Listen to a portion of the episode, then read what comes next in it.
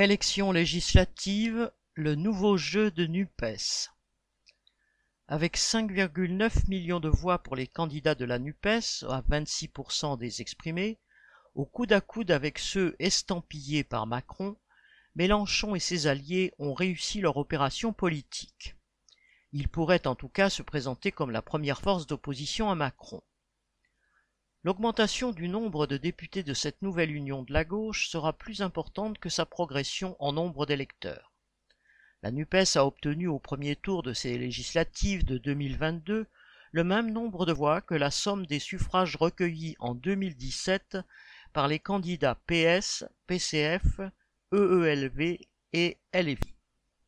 Mais la répartition des circonscriptions par un arrangement entre partis a évité la dispersion des voix permettant aux candidats de la NUPES de se maintenir dans 376 circonscriptions.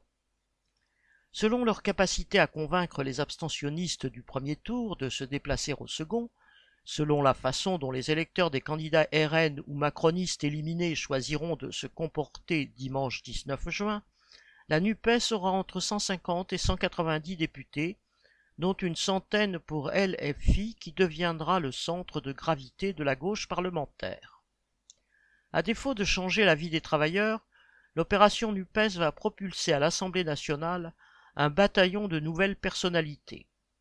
Elle va permettre à quelques notables du PS, EELV ou du PCF de sauver leur fauteuil.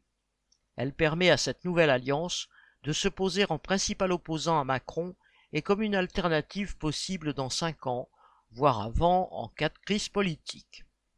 Mélenchon et ceux qui l'entourent n'ont même pas eu besoin de faire des promesses trop radicales.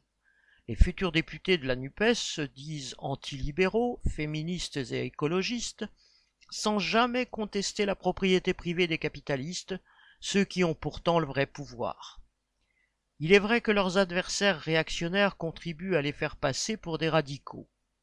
En déclarant la police tue, entre guillemets, un simple constat, Mélenchon a déclenché une levée de boucliers surjouée de Darmanin à Le Pen. En rabâchant que Mélenchon est d'extrême gauche, entre guillemets, Valls, Borde ou Castaner, qui ont appartenu comme lui au PS, valident son personnage de contestataire. Mais les cris d'orfraie de la droite et de l'extrême droite ne suffisent pas à transformer le caméléon Mélenchon et sa troupe de nouveaux députés en défenseurs des intérêts des travailleurs. Au fond, cette opération politique n'est que la réédition à quelques décennies de distance de ce que fut l'opération Mitterrand.